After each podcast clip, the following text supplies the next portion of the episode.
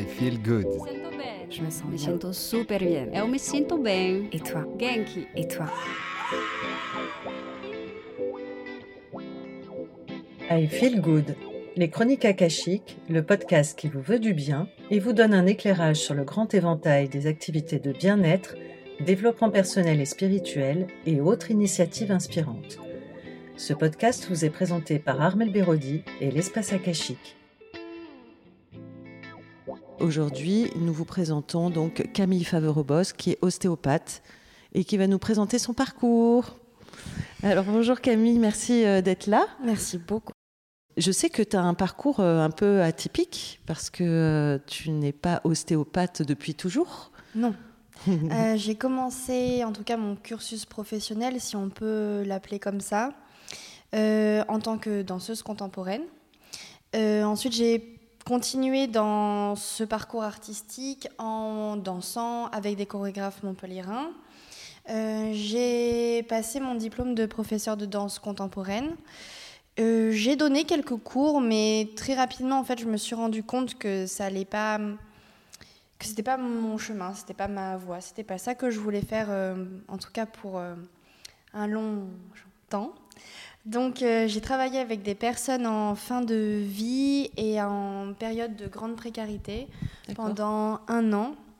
Euh, et là, j'ai trouvé ce que je voulais faire à ce moment-là. C'était D'accord, mais euh, quand tu as travaillé avec ces, ces personnes, c'était dans le cadre de la danse ou? Pas du tout.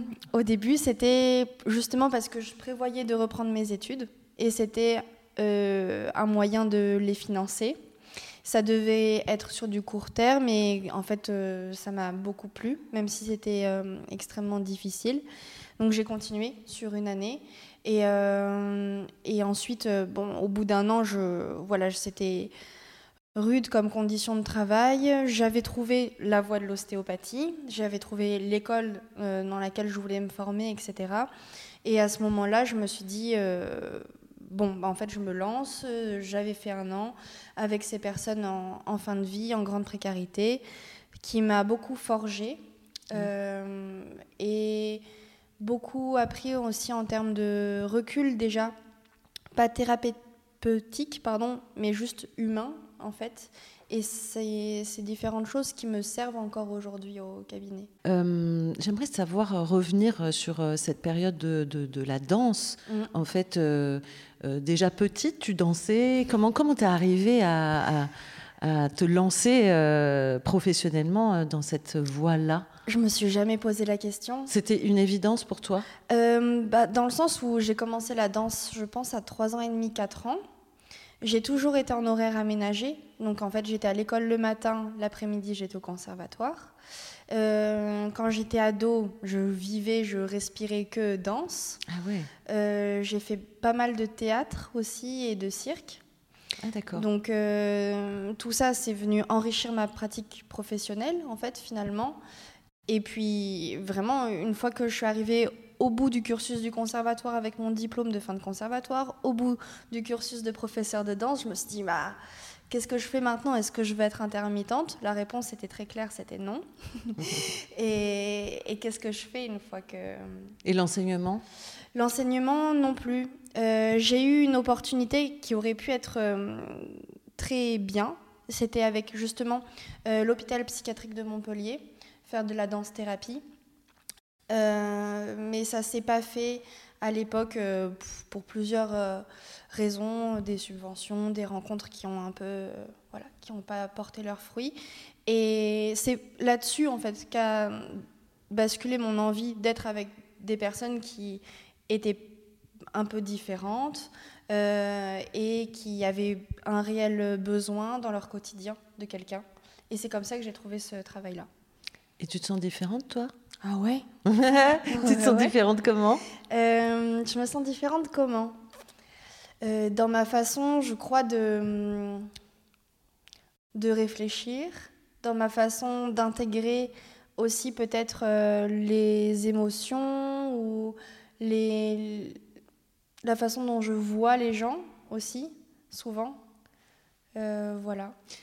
Du coup, euh, c'est quoi le, le rapport justement entre le corps et les émotions? Parce que toi, tu as beaucoup travaillé euh, sur le corps. C'est- Comment c'est ta manière d'intégrer les choses? Ça se passe par le corps Ça se passe par l'esprit? Est-ce que tu as réussi à comprendre ce fonctionnement chez toi? C'est encore en route. Ouais.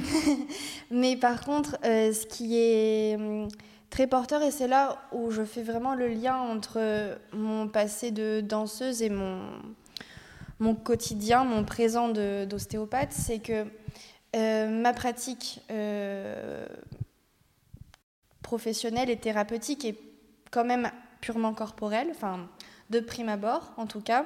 Donc j'ai quand même cette facilité-là à avoir un contact euh, juste bah, de, de chair à chair aussi avec les gens, parce que c'est ça, l'ostéopathie aussi. Et puis il y a...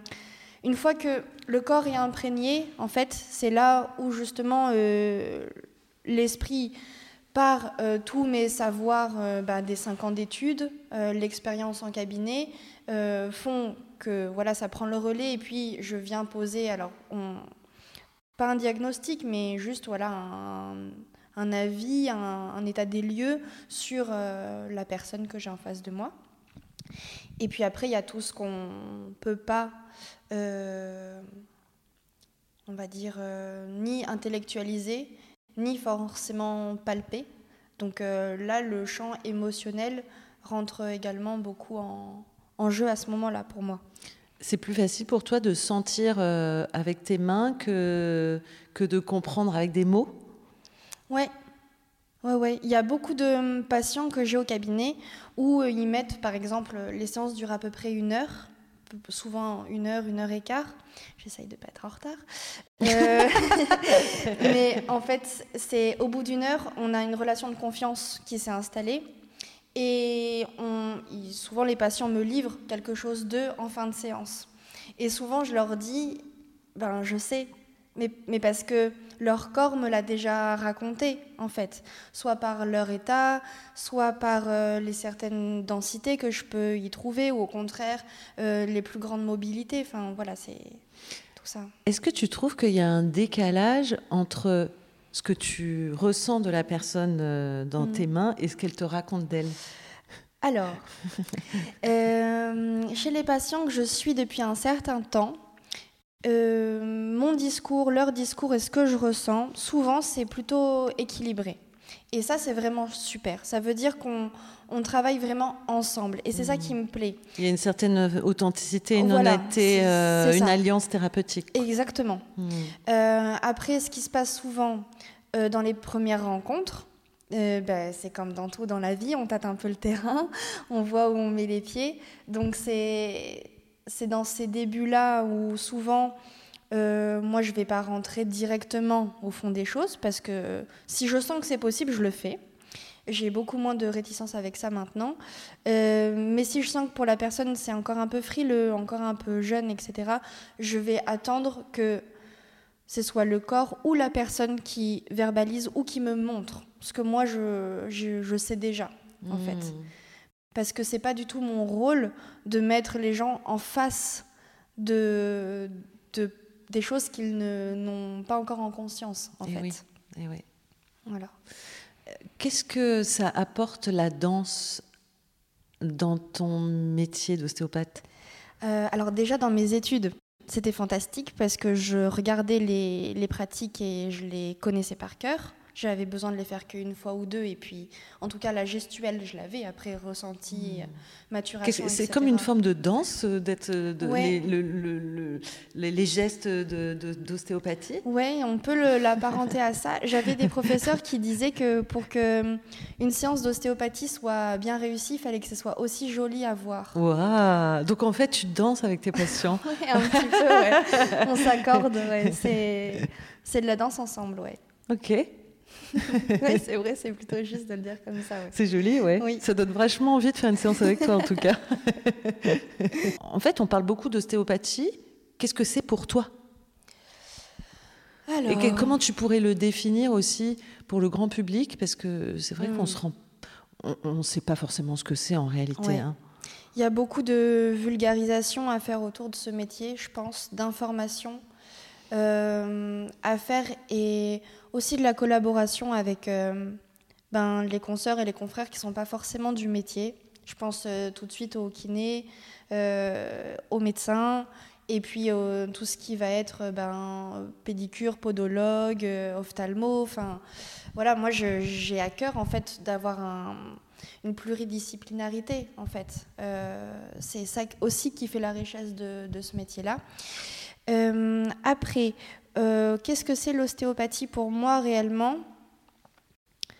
Je dirais que c'est un moyen d'ouvrir des portes à l'intérieur du patient, euh, qu'il en ait conscience ou non, mais dès qu'on a l'accord en fait du corps, on, moi j'y vais.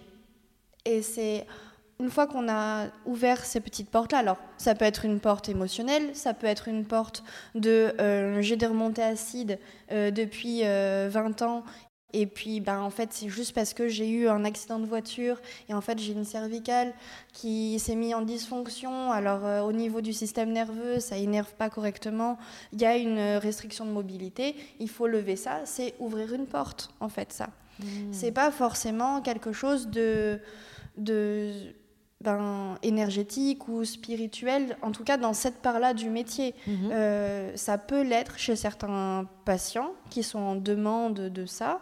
Il y a des, il y a des pans de l'ostéopathie qui sont plus ou moins, je pense, euh, énergétiques que d'autres. Ah, d'accord.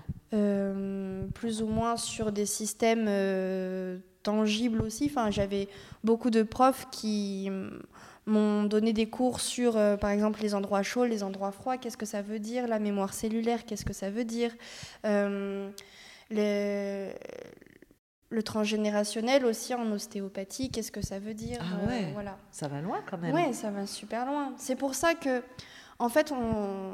moi, ça me, ça me peine un petit peu quand on on vient me voir parce qu'en en fait on a un torticolis ou, ou parce qu'on a un lumbago. Moi j'aime beaucoup ces patients-là parce que je me dis oui il, fallait venir mais, mais, mais surtout il fallait venir aussi avant, avant. en fait. Donc plus de manière préventive Oui. Ah d'accord. Un, un mot en ostéopathie c'est homéostasie et prévention. Homéostasie c'est l'équilibre, la libre circulation. Et prévention, ben, c'est justement pour prévenir des maladies neurodégénératives, euh, des syndromes du côlon irritable, euh, de l'endométriose, de l'infertilité, des problèmes de sommeil, enfin tout ça en fait. D'accord, donc euh, si j'entends bien, ça veut dire que qu'est-ce que tu, qu'est-ce que tu conseillerais à une personne pour rester dans la prévention et mmh. l'entretien de cette homéostasie? Il faudrait faire quoi? Deux, trois séances, quatre séances par an? Trois séances par an, ça me semble plutôt bien. Si on est dans un bon équilibre, une bonne dynamique, si on a une pratique sportive régulière à côté, qu'on fait attention aussi à tout son système alimentaire, comment on respire, comment on dort, comment on est avec les autres, avec le monde qui nous entoure, c'est un tout en mmh. fait. Euh, l'ostéopathie, c'est une thérapie à part entière et quand à part entière et quand on est en thérapie, on peut pas juste euh, prendre le moment de la thérapie et se dire ça va aller. Il faut aussi le, mettre dans une plus grande circulation, en fait. Hmm. Euh, après, sur des maladies chroniques ou plus importantes, ça, peut m'arriver de voir les gens euh, un peu plus. La question qui tue, c'est quoi la différence avec les kinés? Oh, C'est pas c'est pas le même métier. Ah ben oui, je me doute, c'est bien pour ça que je te pose la question. Nous, bah voilà, par exemple. C'est très assimilé parce qu'il y a beaucoup de kinés qui sont ostéo, euh, donc. donc euh, vous, vous savez très bien ce que c'est la différence, mm. mais. Ben, je, vais vulgariser. Oui, bien sûr, on est là pour ça. Voilà. Après, euh, nous, on est dans la prévention. Le kiné, lui, va rééduquer finalement. Donc, euh, on va pas chez le kiné pour prévenir une entorse de la cheville, peut-être. Ça vient donc après. Voilà. On, est plus euh, dans la. Dans... Donc, dans la rééducation, dans, on, vient soutenir, par exemple, un travail euh, ben, qui a été fait avec un ostéo ou euh, après, par exemple, une opération, de remuscler la sangle abdominale pour une hernie. Euh, on euh, fait une rééducation aussi du périnée chez une femme qui vient d'accoucher. Ça, c'est pas mon rôle d'ostéopathe de faire cette rééducation du périnée là chez cette femme en particulier. C'est le rôle de, mes collaborateurs et de mes collaboratrices qui sont kinés. Et je, je choisis exprès ce mot-là de collaborateur parce qu'on ne marche pas sur les plans de bande des autres. Oui. Vu que c'est pas la même chose, on est juste complémentaires. Ouais. Hmm. Et, heureusement qu'ils sont là et heureusement qu'on peut justement s'envoyer les, les, patients à chaque moment de leur vie. Enfin, moi, j'ai des patients avec qui, des fois, j'arrive au bout de quelque chose. Alors, ben, la force aussi d'un thérapeute, c'est de savoir dire, ben, là, c'est fini. Peut-être pour toujours, peut-être que pour maintenant. Il vous faut un psy, il vous faut une naturopathe, il vous faut un kiné, il vous faut... Euh, juste du sport, on verra, ou juste du rien. Euh, mmh. Voilà. Et toi, avant de faire ce métier, la notion de prévention, c'était déjà important pour toi? Euh, Alors, je ne l'avais pas tout à fait en tête, parce que moi, mon ostéopathe, c'était ma béquille quand je, quand je dansais beaucoup. Ah. J'y allais de façon très, très régulière, et c'est lui qui ben, me sauver un peu la vie quand j'avais des gros concours. C'est lui qui me. Quand je pouvais plus respirer parce que je m'étais bloqué une côte, euh, parce que j'étais tombée en dansant, par exemple, euh, ou que je m'étais luxé l'épaule, des choses un peu fortes, voilà, physiquement parlant. Ben, j'allais le voir un peu en, me disant bon, après ma séance, je sais que je vais pouvoir redanser. Je sais que je vais pouvoir rebouger, je sais que je vais pouvoir re-respirer, redormir. Donc c'était pas tant dans la prévention, mais c'était dans le côté, il y aura un avant, il y aura un après. Hmm.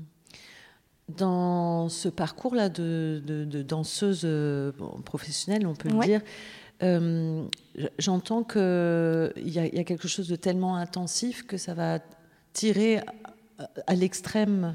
Ouais. Euh, c'est ça qui t'a fait un peu changer de, de, voix, de dire là, je ne je, je, suis plus dans le prendre soin dans cet extrême ou... Il y a un peu de ça, mais c'était pas tout à fait mm, au départ dans la relation à mon corps. C'était plutôt dans la relation à. C'était, j'allais plus à la danse parce que j'aimais danser, parce que je me faisais du bien, parce que je partageais quelque chose de fort avec les personnes avec qui je dansais. J'allais à la danse parce que j'allais bosser. Hmm. Et, et je crois que j'ai toujours voulu faire un métier dans lequel j'allais m'amuser, dans lequel j'allais prendre du plaisir, parce que quitte à avoir la possibilité de le faire, et je suis hyper privilégiée de pouvoir faire ça. Je comprends. Et, et en fait, je, je me suis dit, bah là, en fait, c'est plus possible. Je deviens une personne que j'aime pas, en fait. Ouais. Donc, euh, courir à la gloire de je veux ce rôle, je veux ce concours, je me fais du mal à mon corps et à ma santé pour euh, avoir euh, voilà telle ou telle chose, les faveurs de tel ou tel chorégraphe, etc. Bah, c'était pas c'était pas moi. Et puis après, il y a tout le volet familial où je savais que être intermittente et être mère, par exemple, ben, j'allais pas pouvoir forcément faire les deux. comme moi, en tout cas, je l'entendais. Il y a des personnes qui le font très bien et, et c'est super, mais c'est juste moi, je ne me sentais pas. Oui, mm. et puis le jour où l'ostéopathie, ben, ce sera plus ça ben, peut-être que je changerai aussi. Parce que surtout dans la relation praticien-patient, si moi je, je, vais au cabinet en me disant je vais encore voir des gens et ça va être pesant, etc. Mais je peux plus faire correctement mon travail, en fait. Bien sûr. Donc euh, le moment où moi j'y vois plus, euh, et c'est, je pense pas que ce soit égoïste de le penser dans cette façon-là, juste si moi j'ai plus mon petit moteur interne qui me fait que je peux me lever et aller à la rencontre de personnes, je ne peux plus être thérapeute. Est-ce qu'il y, avait un, un, aspect euh, thérapeutique dans la danse pour toi? Oui. Qu'est-ce que ça t'a apporté? Euh, C'était mon défouloir un peu, surtout en danse contemporaine. Je, quand j'étais quand j'étais pas bien, je, je, je, dansais. Quand j'étais contente, je dansais. Quand j'avais un doute, je dansais. Quand euh, j'étais trop fatiguée, je dansais quand même parce que ça me ressourçait quelque part aussi. Euh, Et puis, dans tous les aspects aussi théâtral euh, qui, qui, peut être lié voilà, en danse contemporaine, il y a aussi plusieurs fois des pièces euh, fortes émotionnellement que j'ai pu avoir la chance de, de danser. Mm. Et, et, ça, c'est... Ça, c'est en tant que juste euh, personne, en tant qu'humain, c'est hyper porteur aussi à un moment donné. En tout cas, c'est génial que tu aies trouvé euh, ton médium, en fait. C'est mm. le corps pour exprimer ta, créativité, finalement. Que ce soit par la danse ou par l'ostéopathie, pour toi, c'est ton vrai moyen d'expression, de, prendre soin de toi, de prendre soin de mm. l'autre. Euh. C'est un peu bizarre à dire ça en interview, euh, parler, mais parler, c'est compliqué, en fait. Pour toi? Ouais, des fois, ouais. Là, de moins en moins maintenant, parce que je suis en face de personnes, donc il faut que je communique aussi par la parole. Mais c'est vrai que c'est vachement plus simple pour moi de, de passer par, par le corps. Hmm. Ok, merci euh, beaucoup Camille. On va donc maintenant euh, accueillir euh, Viranat pour la virgule de Viranat. Bienvenue Viranat, je suis très heureuse de t'accueillir à nouveau pour ta virgule, la virgule de Viranat. tu as plein de choses à nous dire aujourd'hui. Oui, ben oui. oui, plein de choses à vous dire. Bien, alors je te laisse prendre le micro. Donc, euh, je vais partir euh, de ce que Sri Aurobindo euh, disait sur le corps. Tu peux nous en dire un petit peu plus sur Sri Aurobindo pour ceux qui ne connaissent pas? Sri Aurobindo, pour ceux qui ne connaissent pas, était un sage en Inde, dans le sud-est de l'Inde au Tamil Nadu, exactement. Voilà. Il y a tout un ashram qui s'est créé autour de lui, autour de la mer. Donc c'était un, un sage, un penseur, un philosophe. Euh, il a écrit beaucoup de choses euh, sur le yoga, ce qu'on appelait, euh, ce qu'on appelle toujours le yoga intégral. Voilà. voilà, donc après, parler de lui, je ne sais pas qu'est-ce que je pourrais dire de plus, si ce n'est que... C'est lui qui à l'origine de Roville voilà, tout à fait. Lui, la mère, les gens qui étaient, euh, qui étaient autour. Mm. Et voilà, vraiment cette notion de, de, Purna Yoga, voilà, vraiment hein, le yoga dans son intégralité, c'est-à-dire pas juste les postures et sur un tapis, mais comment, comme euh, Camille le disait tout à l'heure, comment on se comporte avec les autres, comment on mange, comment on prend soin de soi. C'est un art de vivre. Un art de vivre, l'éducation, etc. Voilà, tout ça, tout complet. Merci pour ces précisions. Avec plaisir. Et donc, euh, Sri Aurobindo, pour le corps, lui disait le corps est avant tout un corps énergétique, traversé par des courants énergétiques. Donc, c'est le prana qui, circule à l'intérieur. Et il circule à l'intérieur via un réseau qu'on appelle le réseau des nadis, euh, qui sont les canaux énergétiques, hein, qu'on retrouve aussi en médecine traditionnelle chinoise, c'est la même chose, et qui sont régulés par euh, les chakras, donc je reviendrai sur euh, les chakras, et que pour lui, le corps est la voix. C'est-à-dire que sans corps, ben, il n'y a pas d'expérience, donc on ne peut pas faire grand-chose en fait. C'est ce qu'on disait avec Camille juste avant, quelque part. Hein. Tout à fait. C'est le véhicule. On va revenir sur cette notion de véhicule aussi. Donc sur ce petit panneau, je l'avance un petit peu pour montrer. Attends, si tu veux, je le... Hop. Euh, ouais, voilà. C'est une des représentations des corps énergétiques et de comment ça circule. Donc vous avez euh, au centre effectivement le réseau des chakras principaux et vous avez trois canaux principaux, Ida, à gauche, le canal lunaire qui est comparé au Gange. Pingala à droite, le canal solaire qui est comparé à la Yamuna, qui est aussi une rivière euh, sacrée. Et Sushumna au centre, en fait. Voilà. Et vous pouvez constater sur ce schéma que, effectivement, les canaux énergétiques sont dans le corps, mais aussi à l'extérieur du corps. D'accord? Je parle du corps physique. Et ce réseau, effectivement, là, ils ne sont pas tous représentés, mais en fait, il y a 72 000 nadis, 72 000 canaux qui parcourt le corps et à l'extérieur du corps. Et donc forcément, quand on est à côté de quelqu'un. Là, nous sommes à côté en train de discuter, donc il y a un échange aussi entre ces corps, entre cette énergie qui circule. Qu'est-ce qui fait que quand on s'assoit dans le bus à côté de certaines personnes, on se sent bien, à côté d'autres personnes, on ne se sent pas forcément très bien? Qu'est-ce qui fait que des fois, quand on rencontre certaines personnes, un regard, un sourire, il se passe quelque chose? Donc, il y a un échange au niveau du corps, mais il y a un échange aussi en dehors du corps physique, hein, toujours euh, pareil. Donc on va parler plutôt des corps et non pas du corps pour un yogin, ça c'est le monsieur, ou pour une yogini, ça c'est la madame. Donc le corps est composé de plusieurs corps, trois au total, d'accord, et qui sont comme une forme de couche, comme un oignon en fait. Donc il y en a trois, mais ils ne forment qu'un. On reste tranquille. voilà.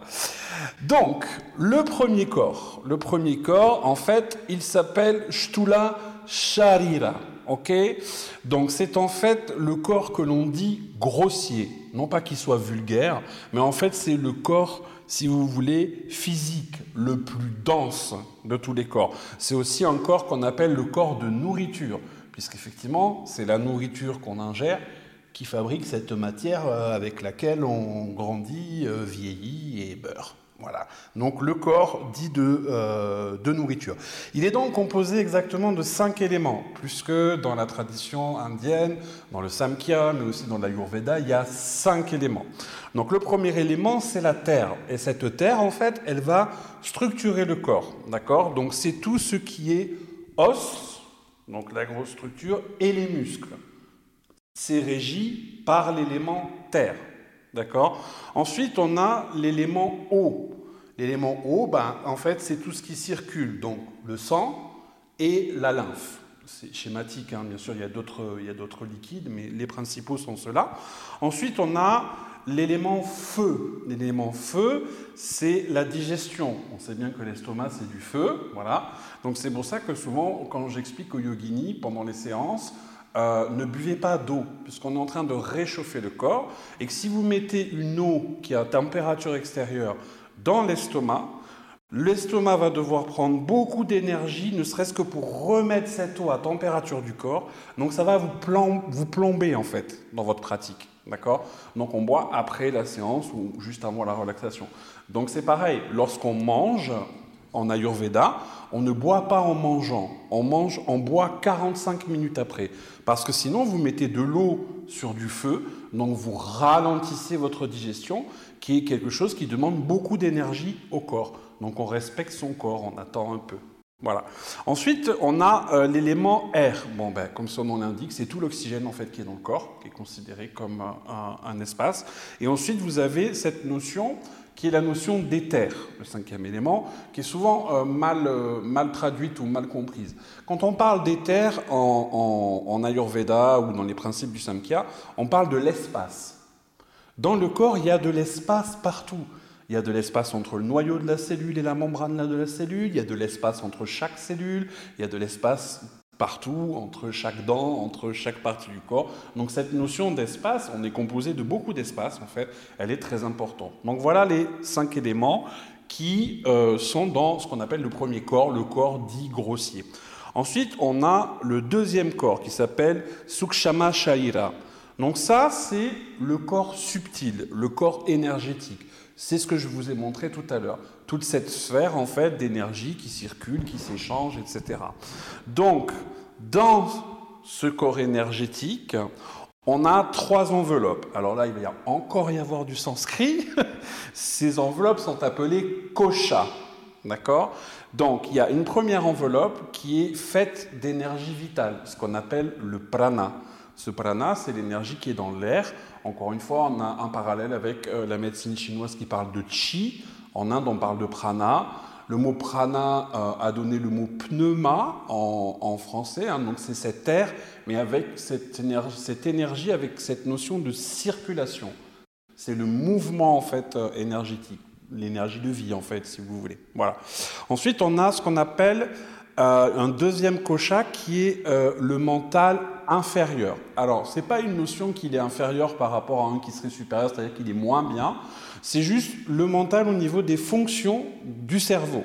C'est-à-dire, il y a un cerveau, il y a des infos par rapport aux cinq sens que nous avons, que nous avons et comment on gère en fait euh, ces informations, tout simplement.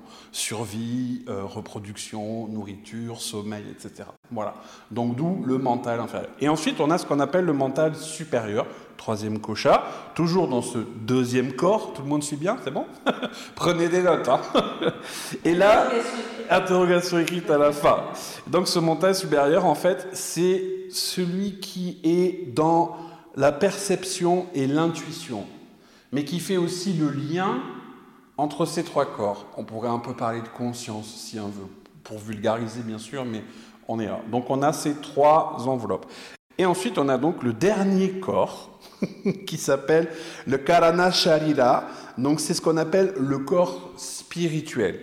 C'est le corps de la félicité et de la joie. Parce que la félicité et la joie ne sont pas des choses qui sont à l'extérieur, elles sont en nous, c'est notre nature profonde, notre essence, c'est celle-là. Tout le reste, c'est du mental. voilà comment il voit un petit peu euh, ces choses-là. Et donc, pour euh, terminer et faire le lien avec euh, notre ami ostéopathe, on dit que l'incarnation humaine, c'est en fait un corps qui est comme un, chariot, un carrosse, d'accord, dans lequel l'âme est installée et qui dit là où elle veut aller. Il y a un cocher qui est le mental en fait et qui gère ce qui se passe en face de nous sur un attelage de 4 à 8 chevaux, tous les textes ne sont pas d'accord, qui sont nos émotions. Donc le corps dans lequel nous sommes, dirigé par le mental, mais avec la force des émotions euh, dans ce qu'elles nous peuvent faire aller, ou stopper, ou ralentir, etc. C'est cette image-là. Et donc, comme on dit chez nous, qui veut voyager loin ménage sa monture. Donc, de temps en temps, eh bien, il faut aller chez le garagiste pour poser ce carrosse. Mais ce qui est important de comprendre, c'est que ce carrosse, il a un aspect mécanique au niveau des eaux, de la structure, etc. Donc merci aux garagistes que peuvent être les ostéopathes, mais ils ne sont pas que ça, parce que c'est un véhicule moderne. Il y a beaucoup d'électronique à l'intérieur. C'est très complexe. Donc il y a aussi l'aspect émotionnel, le parasympathique, le sympathique, comment ça se passe au niveau du mental, est-ce que je suis dans mon corps ou est-ce que je le fuis? Est-ce que je suis en harmonie avec ce qui s'est passé? Si j'ai des traumas dans ce corps, est-ce qu'ils sont compris? Est-ce qu'ils sont intégrés? Ou est-ce que dès qu'il y a un truc qui ressemble un peu à la même chose, l'attelage des huit chevaux part en vrille? Donc il y a aussi tout ça, pour moi, quand je vais chez l'ostéopathe, et j'ai la chance d'y aller régulièrement, parce que je sais que j'en ai besoin. Il n'y a pas que l'aspect mécanique, il y a aussi toute cette sphère-là. Donc il y a bien les trois corps chez l'ostéopathe dont on va prendre soin. Voilà pour la virgule de Viranat euh, de ce mois-ci. Merci, merci, beaucoup Viranat, merci à la, à la prochaine. Mais oui, merci de m'avoir reçu. Merci à toutes et à tous pour votre écoute. À bientôt dans une prochaine émission I Feel Good. Pour aller plus loin, rendez-vous sur la page Facebook de l'émission I Feel Good 888 ou sur mon site internet armelberodi.fr. Ce podcast est disponible sur vos plateformes préférées Apple Podcast, Deezer, Spotify, Google Podcast, YouTube. Ces informations sont données à titre indicatif et ne se substituent à aucun, se substituent à aucun conseil médical. Cal, cal, cal. Avant toute expérimentation, prenez l'avis de votre médecin.